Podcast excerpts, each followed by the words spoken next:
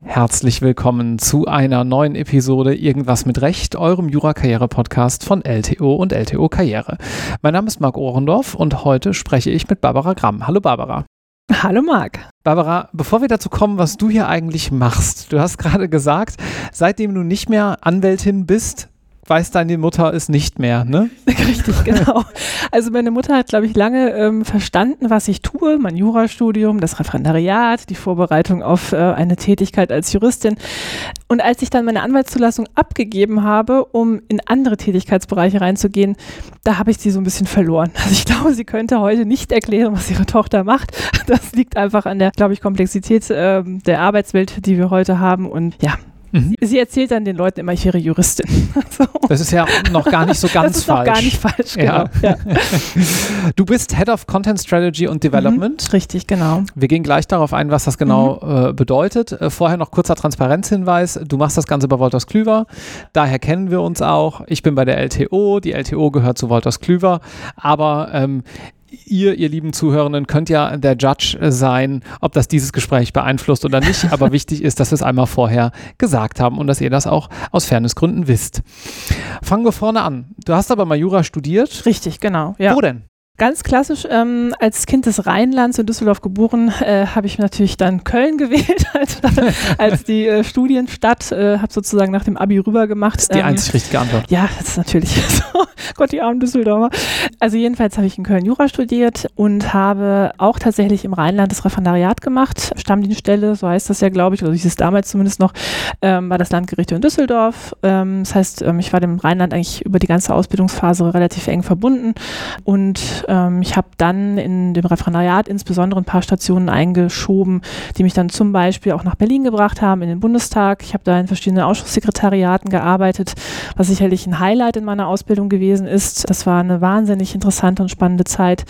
Genau, aber darüber hinaus halt ganz normal in Kanzleien gewesen, Verwaltung, das, was wir, glaube ich, alle gut kennen von unserer juristischen Ausbildung. Ich war relativ schnell, ich habe meinen Freischuss gemacht. Das, das war ganz gut, das hat mir ein bisschen zeitlichen Puffer gegeben. Ich habe dann ähm, zwischen dem ersten Examen Examen und dem Start des Referendariats ähm, die Phase der, ja, diese Wartephase überbrückt mit einem ähm, anderen Studiengang noch. Masters of European Studies hieß das in Aachen.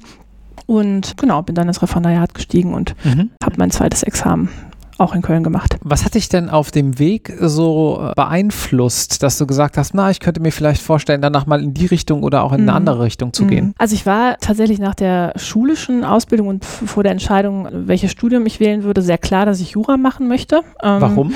Das, äh, das hat sich so ergeben. In der Schule hatten wir so, so ähm, Veranstaltungen und, und auch Praktika, die wir machen konnten, um uns irgendwie so ein bisschen mit der Berufswelt auseinanderzusetzen. Ich habe damals ein Praktikum bei einem äh, Anwalt gemacht. Das hat super Spaß gemacht. Ich habe mir dann mal Vorlesungen an der Uni angehört und ich habe mir gedacht, so mein Gott, ist Jura logisch, das ist ja fantastisch und habe dann eben in Köln das Studium begonnen.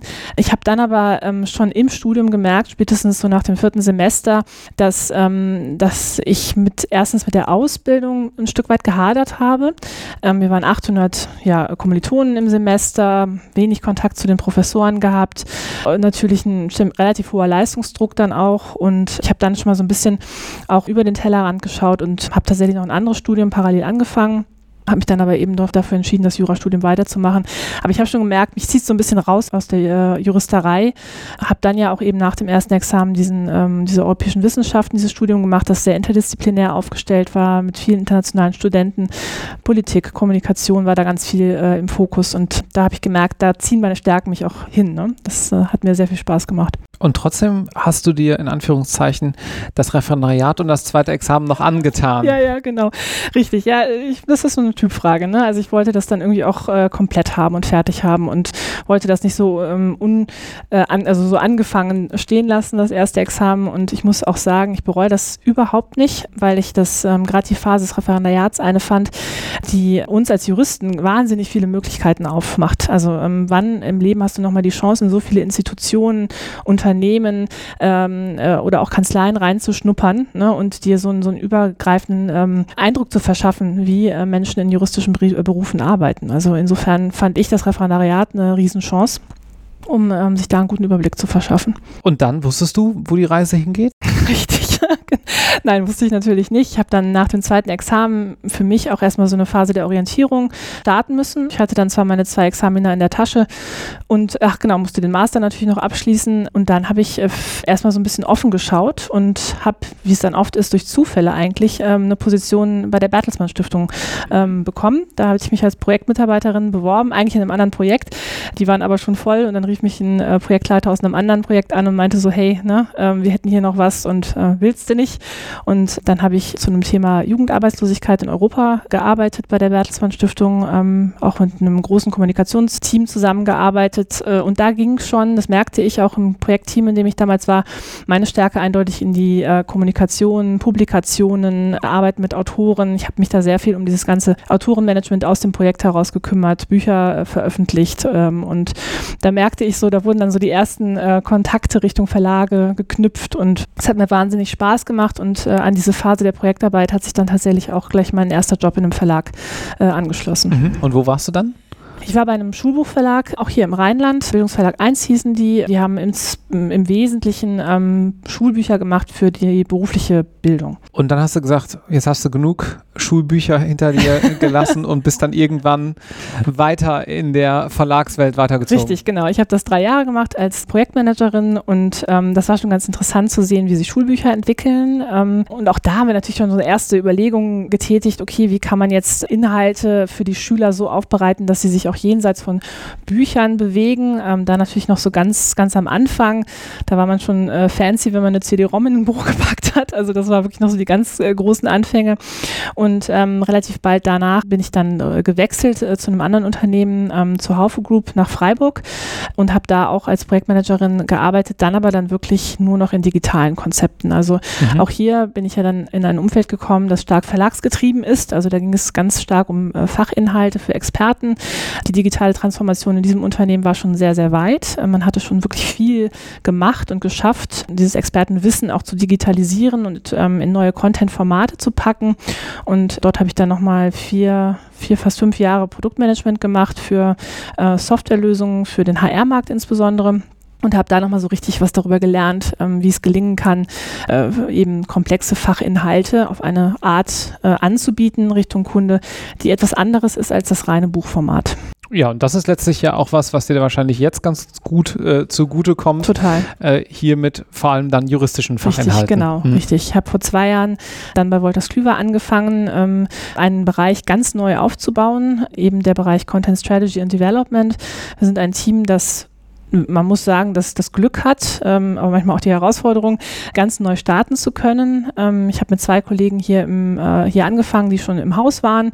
Die haben mir so ein bisschen Starthilfe leisten können, weil sie Prozesse und, und Kollegen schon gut kannten. Und wir drei haben dann gestartet mit äh, diesem Team und haben es aufgebaut. Wir sind mittlerweile inklusive Werkstudenten fast elf Leute. Mhm. Und ich würde sagen, uns, uns ist es gelungen, in diesen zwei Jahren uns auch gut in der Organisation zu verankern mit unserem Beitrag. Und unser, unsere Aufgabe ist im Wesentlichen, sich eben auch hier jetzt anzuschauen, wie kann es uns gelingen, juristisches Fachwissen, das in der Regel sehr komplex ist, äh, sehr viel ist, ne, eine hohe Durchschlagzahl hat, was die Aktualität betrifft, auf eine Art anzubieten, die unseren Kunden in ihren Arbeitsprozessen noch besser hilft. Gut, jetzt dann mal so, dass meine Mutter ja. Liebe Grüße. Und meine Mutter. Und deine Mutter. Verstehen. Das auch verstehen. Ja. ja also wir haben, den, wir haben den Verlag, äh, Wolters Klüver in dem Fall. Richtig. Wir haben komplexe Inhalte, die sind mhm. erstmal abstrakt die werden mhm. aber natürlich geschaffen von Menschen. Absolut. Von genau. Autoren. Richtig. Und wir haben bestimmte Produkte, in Richtig. denen diese Inhalte stattfinden. stattfinden, irgendwie, ich sag mal ganz untechnisch, in Szene gesetzt werden. Mhm. Und dann gibt es natürlich Menschen, für die das gut ist, wenn die diese Inhalte konsumieren können und deswegen kaufen die die Produkte. Genau. Die Kunden. In dieser ganzen Schnittstellenarbeit, was ist das, was du da tust? Das ist, also, ne, ich finde, du bringst es super auf den Punkt. Es ist wirklich ähm, ganz starke Schnittstellenarbeit. Also ich beschreibe unser Team immer so ein Stück weit als ähm, ein Puzzleteil, was hinzugekommen ist in dieser Organisation. Ne? Ähm, wir haben ja äh, viele Content-Teams und Kollegen, die im Haus arbeiten an diesen klassischen ähm, juristischen Fachinhalten, wie wir sie alle kennen. Ne? Sei es der Kommentar, sei es das Handbuch etc. Die sind alle digital verfügbar und sind, ich nenne das oft auch den Nukleus ne, unseres Wissens im Haus. Ne? Also das ist wirklich der Kern dessen, was Wolters Klüver unseren Kunden anbieten kann. Was wir versuchen in meinem Team, ist den Bereich jetzt für uns zu erschließen, der zuvor noch nicht erschlossen war, nämlich Content-Formate zu entwickeln, die ein Stück weit das Portfolio, was wir bereits haben, anreichern. Eben wie soll ich sagen, in den Arbeitsprozess unserer Kunden hineingehen an Stellen, wo sie uns bisher noch nicht hatten. Wenn ein Anwalt beispielsweise vielleicht gar nicht tief in einen Kommentar abtauchen möchte, um sich mit verschiedenen Meinungsstreitigkeiten auseinanderzusetzen oder lange in Gerichtsurteilen lesen möchte, will er vielleicht aber gerade in seinem Arbeitsprozess vielleicht einen kurzen Überblick über einen bestimmten Prozessschritt haben oder ein kurzes Update, hey, was ist denn das aktuellste Urteil dazu? Oder gibt es dazu eine kurze Einordnung äh, von einem ähm, Fachexperten? Und das versuchen wir anzubieten. Das heißt, ich bezeichne es manchmal auch so ein Stück weit als Enrichment des Portfolios, das wir bereits haben, Content-Formate auf eine andere Art anzubieten, an anderen äh, Schnittstellen, an anderen Arbeitspunkten äh, unserer Kunden. Mhm. Und da ist es wahrscheinlich ja dann doch auch ganz praktisch, dass du den juristischen Background hast und so ein bisschen die Welt kennst. Absolut, richtig, genau. Also es hilft äh, uns, uns sehr. Ähm, in meinem Team sind auch fast nur Juristen und was nicht, also ne, es hat nicht damit zu tun, dass wir alle jetzt ganz, ganz tief in juristische Fachinhalte eintauchen müssten. Ne? Dennoch äh, ist es für uns wahnsinnig hilfreich zu verstehen, okay, was sind die großen Themen, die gerade unsere Zielgruppen umtreiben? Ne? Wo müssen wir rein? Was sind die Trends und Themen, die interessant und wichtig sind? Wie arbeitet unsere Zielgruppe auch? Ne? Es ist wahnsinnig wertvoll, dass fast jeder von uns schon mal in der Kanzlei gearbeitet hat oder äh, verstanden hat, äh, wie es in einem Unternehmen ist, als Unternehmensjurist beispielsweise. Ne? Und ähm, insofern sind das wirklich so die Werkzeuge, die wir alle jetzt an der Hand haben, die uns jetzt dabei helfen, diesen Content zu erstellen. Und ihr sucht gerade, wir ziehen das mal ein kleines bisschen vor und Gerne. sprechen vielleicht ein bisschen ausführlicher darüber, auch Verstärkung, ne? Richtig, genau. Also das Team ähm, wächst ja jetzt seit eben zwei Jahren. Ne? Wir haben jetzt einen ordentlichen Schritt genommen. Ist auch eine Herausforderung für uns alle, ne? diesen Wandel ähm, gerade jetzt in dieser Pandemiephase auch miteinander als Team gut, gut zu, äh, zu meistern. Und wir haben Stand heute eine äh, Vakanz im, im Team für einen digitalen Content Manager äh, oder Managerin bei uns im Bereich. Genau. Und das ist für mich jetzt eine Herausforderung, da wirklich äh, jemanden zu finden, jemanden, der zum einen äh, eine gewisse juristische äh, Expertise mitbringt, Kenntnis der Zielgruppen, aber auch ein gutes Gespür dafür hat, wie Content digital stattfinden kann, an welchen Punkten er unserer Zielgruppe in welchen Formaten helfen kann. Also jemand, der mit einer hohen Kreativität beispielsweise aus, äh, ne, ausgerüstet ist, der viele Ideen einbringen kann, der auch etwas über den Tellerrand hinausdenken kann. Wir verlinken das natürlich auch nochmal alles in den Show Notes. Gerne. Aber dann würde mich in dem Zusammenhang äh, dann doch ja nochmal äh, sozusagen jetzt stellvertretend für die Zuhörenden, ich kenne ja so ein paar interner, weil ich natürlich jetzt äh, ja. diesen Konzern auch ein bisschen näher kenne, aber stellvertretend für die äh, Zuhörenden interessieren, mh, hm, was Wolters Klüver eigentlich ausmacht. Nähern wir uns vielleicht mal so vom Großen aufs Kleine, auf diese offene Stelle, da gerade bei dir im Team. Wolters Klüver kann man eigentlich nicht ohne digitale Transformation denken oder wahrnehmen. Ja, ja. Was muss man sich denn beispielsweise mit dem Außenblick einer Referendarin oder eines Referendars darunter vorstellen? Die digitale Transformation, ähm, so wie wir uns bei Wolters Klüver damit beschäftigen, ähm, betrifft natürlich ganz viele Facetten. Jenseits der Tatsache, dass sie uns in unserem eigenen Tun beschäftigt, ne? weil wir uns natürlich auch täglich die Frage stellen müssen, wie arbeiten wir gut miteinander äh, vor dem Hintergrund dieser vielen Veränderungen, treibt sie natürlich unsere Zielgruppen genauso um. Gerade in dieser Pandemiephase der letzten anderthalb, zwei Jahre oder anderthalb Jahre äh, haben wir gesehen, dass ähm, Kanzleien, Unternehmensjuristen etc. unter wahnsinnigem Veränderungsdruck stehen. In den letzten Jahren war es oder in den letzten Monaten natürlich war es super schwer, sein Business as usual aufrechtzuerhalten, wenn man nicht die digitalen Tools an der Hand hatte. Ne? Das heißt, diese ähm, Dynamik, die am Markt entstanden ist, was die ähm, Transformation äh, betrifft, ist enorm geworden mhm. und fast schon überlebenswichtig. Ne? Da mussten sich Kanzleien einfach ganz neu aufstellen und wir versuchen an diesem Veränderungsdruck anzusetzen und zu schauen, was können wir anbieten als Wolters Klüver und dann ins Klein bei mir jetzt in meinem Bereich mit digitalen Inhalten, um eine Kanzlei so auszustatten, dass sie weiter erfolgreich arbeiten kann. Und das ist ja auch mehr als das reine Digitalisieren von vorhandenen Prozessen. Ich will Exakt. jetzt nicht auf den alten Floskeln rumreiten mit schlechten Prozessen und die schlechten digitalen Prozessen und so weiter. Aber jetzt gerade mal so aus der juristischen Welt gedacht. Ich habe vielleicht ansonsten den Kommentar und könnte den jetzt einfach als PDF von Seite 1 bis 400 mir auf den Desktop leben, legen und durchklicken. Aber ich könnte ja gegebenenfalls das auch irgendwo anders aufbereiten, zugänglicher gestalten, Fußnoten verlinken und so weiter. Richtig. Ne? Und da gehst du jetzt schon in die Richtung, ähm, äh, auf, also die, das ist die Spur, auf die sich mein Team begibt. Ne? Zu schauen, okay, wir haben da dieses Riesenwissen im Regal stehen. Ich überspitze das jetzt ein bisschen. Wie kann es uns gelingen, das neu zu denken, sodass unser Kunde, der Anwalt beispielsweise, schneller, effizienter arbeiten kann? Ne? Die Welt, die den umgibt, ist wirklich hoher Veränderungsdruck, also hohe Komplexität von Wissen und dieser, dieser Bedarf, auch der von seinen Mandanten an ihn herangetragen wird, schnell zu arbeiten. Und da versuchen wir zu identifizieren, was kann denn ein, wie kann denn Content aufbereitet sein, um den äh, Juristen an der Stelle äh, zu unterstützen. Ich will mal ein Beispiel nennen, ähm, das es jetzt schon einige Zeit im Haus gibt. Ähm, das ist der Schmerzensgeldassistent beispielsweise. Natürlich haben wir Schmerzensgeldtabellen im Portfolio, ähm, aber jeder, der mit, damit gearbeitet hat, schon mal weiß, dass es relativ äh, mühsam manchmal sein kann, ähm, äh, sich da zu orientieren, um zu schauen, was, was dem Mandanten zusteht. Es wurde eine, bei uns eine Applikation entwickelt, die es jetzt durch Anklicken ähm, von einem, einem, ja, so einem kleinen Comic-Männchen sozusagen ganz schnell und einfach macht, herauszufinden, was ich für den Mandanten an Schmerzensgeld beispielsweise erstreiten kann. Okay, ne? also Moment. Ich erinnere mich irgendwie aus dem Studium. äh, kleiner Finger ab gibt erstaunlich wenig Geld. Aber bleiben wir mal bei dem Thema.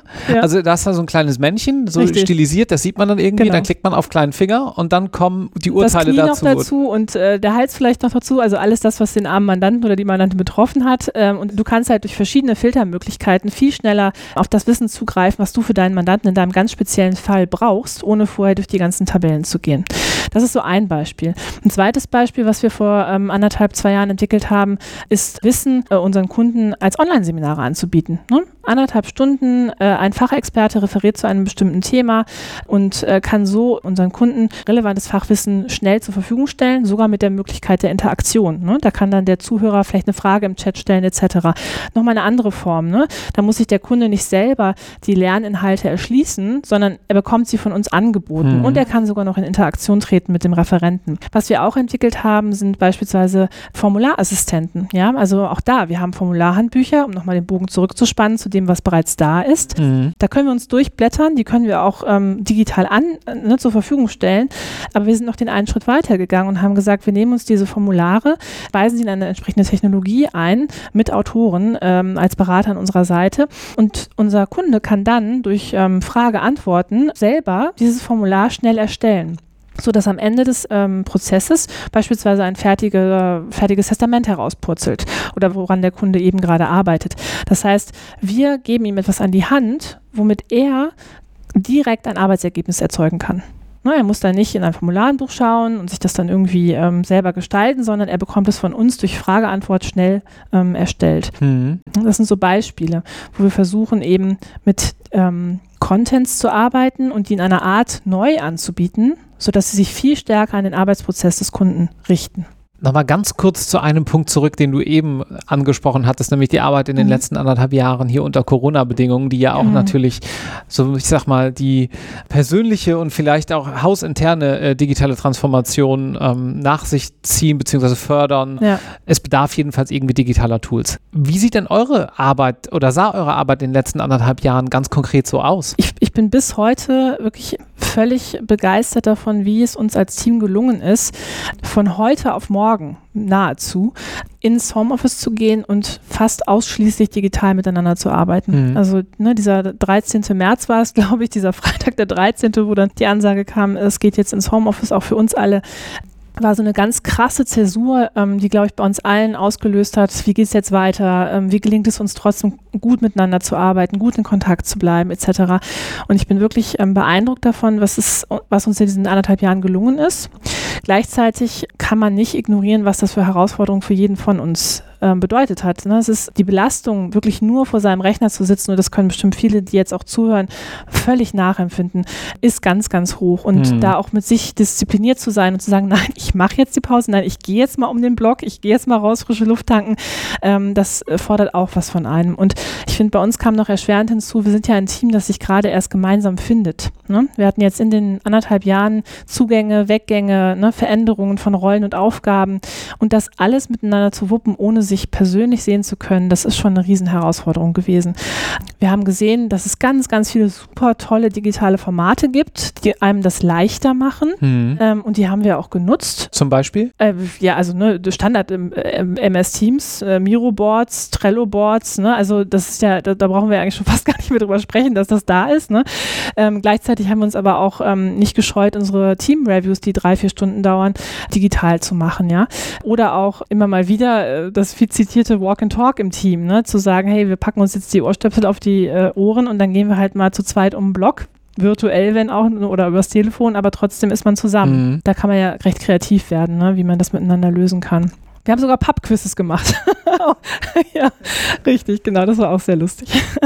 Ja, ich meine, äh, trotzdem ist das, finde ich das ganz wertvoll, dass du das mal so erzählst, mhm. weil man dann ja auch mal so ganz hands-on einfach sich jetzt was mhm. darunter vorstellen kann. Ne? Mhm. Ne? Das sind halt manchmal dann auch einfache Tools, äh, die aber auch große Wirkung haben. Total, also und nicht mehr wegzudenken sind aus der Zusammenarbeit. Und was würdest du sagen, bleibt aus dieser Corona-Zeit für den Arbeitsalltag in deinem Team? Ich denke, dieses schnell miteinander virtuell arbeiten können, da haben wir eine riesen Lernkurve genommen in den letzten anderthalb Jahren, die wir hoffentlich auch aufrechterhalten können.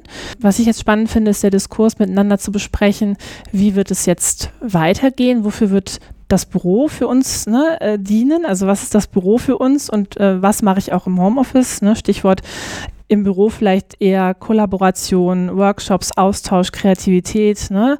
im Homeoffice dann vielleicht eher Kontemplation, mal in sich gehen, etwas in Ruhe konsumieren können etc. Da werden wir jetzt wahrscheinlich auch nochmal eine Lernkurve äh, nehmen können zusammen. Aber ich denke mir, dieses wirklich auf schnellstem Wege digital miteinander in Austausch kommen und sich darüber verbinden, das wird bleiben. Ja, und dass es auch niemanden mehr juckt, äh, wenn man gerade irgendwo unterwegs ist oder noch Folgendes macht. Das ist einfach auf normal, Nein. ne? Ja, ja, ja, genau, richtig, ja. Ja, ja, das äh, sehe ich auch so.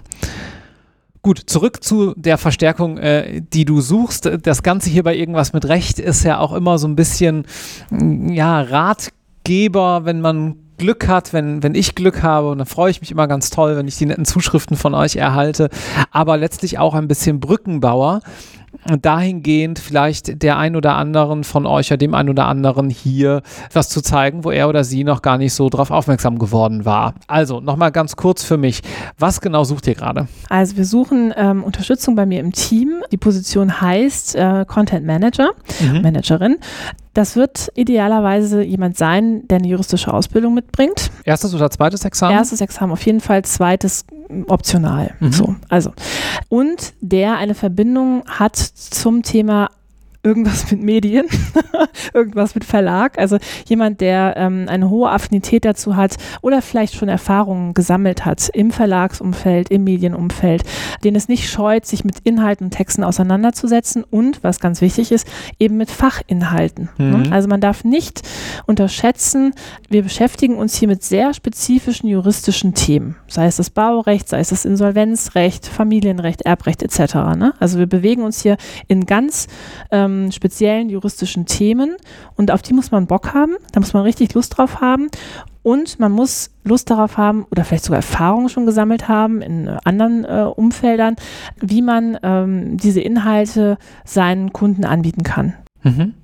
Aber ich muss kein Experte in dem jeweiligen Rechtsgebiet Nein, notwendigerweise muss sein. Muss man nicht, genau. Aber man muss eine Bereitschaft haben, sich da, äh, da einzuarbeiten.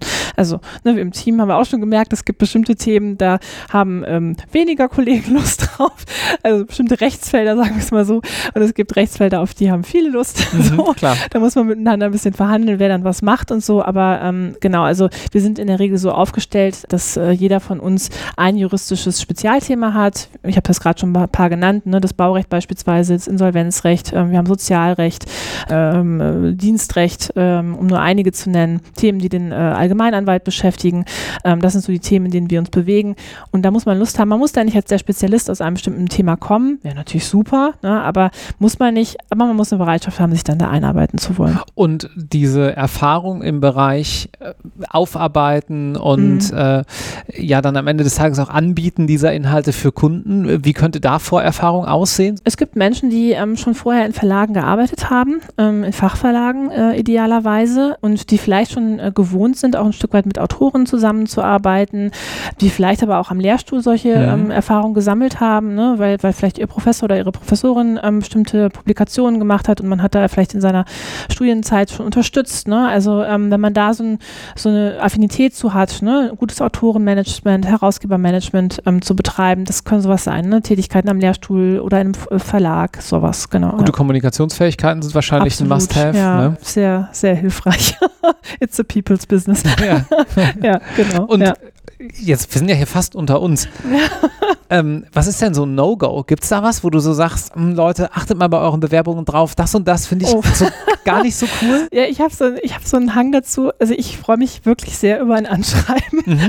Also ich finde, Anschreiben ist ähm, nicht in jedem, äh, in jeder äh, Vakanz äh, wichtig, aber ich persönlich empfinde sie gerade im Verlagsumfeld als total wichtig, weil ich dann ein Gefühl dafür bekomme, wie gelingt es jemandem, ähm, auf einer DIN A4-Seite sich selber zu präsentieren, sich zu beschreiben, schreiben im, im tatsächlichen Wortsinne und auch eine Bin Verbindung zu uns herzustellen.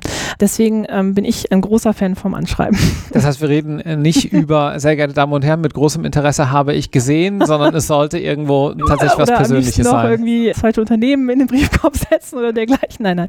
Nein, es geht mir, äh, und ich, da will ich auch nicht päpstlicher als der Papst sein. Ne? Kommunikation kann ja auf vielen Wegen stattfinden. Aber ich möchte verstehen, warum dieser Mensch sich mit mir auseinandersetzt, mit meiner Stelle oder mit der Stelle bei uns im Team und auch mit diesem Unternehmen nehmen. Und ähm, wenn ich auf, wenn ich dabei dann auch noch sehe, wie diese Person schreibt, ähm, finde ich das wahnsinnig hilfreich. Welche sonstige Papierform sollte man mitbringen? So Stichwort Noten, das ist ja bei uns immer ein großes Thema. Das ist äh, in, in unserem Umfeld äh, hat das nicht die Bedeutung, die es ähm, hätte, beispielsweise, wenn wir jetzt in einer Großkanzlei wären. Das ist diplomatisch ähm, ausgedrückt. Ich möchte das nur noch mal kurz äh, betonen, dahingehend, dass ich immer so viele Zuschriften erhalte, äh, ob man denn wirklich Doppelprädikat braucht. Also hier wäre mal explizit jemand, der sagt, nein, nicht unbedingt. Richtig. Wir suchen dann auch noch ein paar, nach ein paar anderen Kompetenzen und ähm, dann sind die Noten am Ende des Tages vielleicht nicht das äh, Entscheidende. Mhm. Und wie sieht so ein Bewerbungsverfahren bei WK dann aus? Naja, also ähm, äh, leider in den letzten äh, Monaten und Jahren ja fast ausschließlich virtuell. Also ich habe ähm, tatsächlich schon Einstellungen für mein Team gemacht, wo ich die äh, Kolleginnen und Kollegen wirklich fast nur virtuell in diesem Bewerbungsprozess äh, gesehen habe. Sonst grundsätzlich, also wäre alles normal, würden wir uns selbstverständlich äh, zu einem Erstinterview treffen, ähm, äh, wo idealerweise auch jemand aus dem Team dabei ist, um sich mal so ein bisschen kennenzulernen, wo wir uns natürlich präsentieren und vorstellen, was wir tun etc. und wo man einfach auch so ein Gefühl dafür bekommt, hey, wer sind die Menschen, mit denen ich arbeiten würde, aber vielleicht, ne, man würde sich hier in Hürth treffen, in unserem äh, Office, ein bisschen dafür ein Gespür zu bekommen, wie ist denn die Arbeitsumgebung äh, hier und so weiter. Äh, und in einem Zweitgespräch ähm, würde äh, ziemlich sicher unsere Geschäftsführung auch dazu stoßen und die Geschäftsführerin unseres Bereiches, ähm, damit man sich da auch nochmal kennenlernt, äh, vielleicht nochmal gemeinsam ein Stück weit auch die strategischen Punkte gemeinsam diskutieren kann. Und das sind eigentlich so die äh, wichtigsten Punkte in diesem Bewerbungsverfahren. Wir haben es auch immer versucht, in letzter Zeit, wenn neue Kollegen an Bord kamen, dann virtuell das Team zu treffen. Ne? Meistens eben natürlich nur virtuell. Aber das ist auf jeden Fall dann auch eingebunden. Mhm. Und noch so abschließend, äh, auf wen müsste man sich dann einstellen? Wer sind so gerade grob ja, umrissen die Leute ja. in deinem Team? Grob umrissen in meinem Team. Genau, also wir haben drei Werkstudentinnen, ähm, die sind alle so viertes, fünftes Semester, die uns unterstützen. Und dann haben wir ein Team vom, wenn ich jetzt mal auf die Altersrange gucke, so von 30 bis 50. Also wir haben einige Kollegen, die äh, schon dezidiert Verlagserfahrung mitbringen. Ich glaube drei Kollegen, drei, vier Kollegen, die schon wirklich eine ordentliche Verlagshistorie mitgebracht haben. Äh, und wir haben ähm, zwei zwei Kollegen, die ähm, ganz neu sind, also ähm, die mehr oder weniger aus der äh, Referendarphase oder nach dem zweiten Examen dann zu uns gestoßen sind. Ja, ich würde sagen, das war doch ein ganz interessanter Einblick in ein Feld, von dem man nicht unbedingt jeden Tag hört. Richtig, ja. Vielen Dank, Barbara, hat Spaß gemacht. Sehr gerne, danke Marc. Und ihr findet natürlich, äh, wie gesagt, den Link äh, zur offenen Stelle und auch generell zu dem, was Barbara hier so macht, in den Shownotes zur Folge. Vielen Dank fürs Zuhören und bis zum nächsten Mal. Ciao.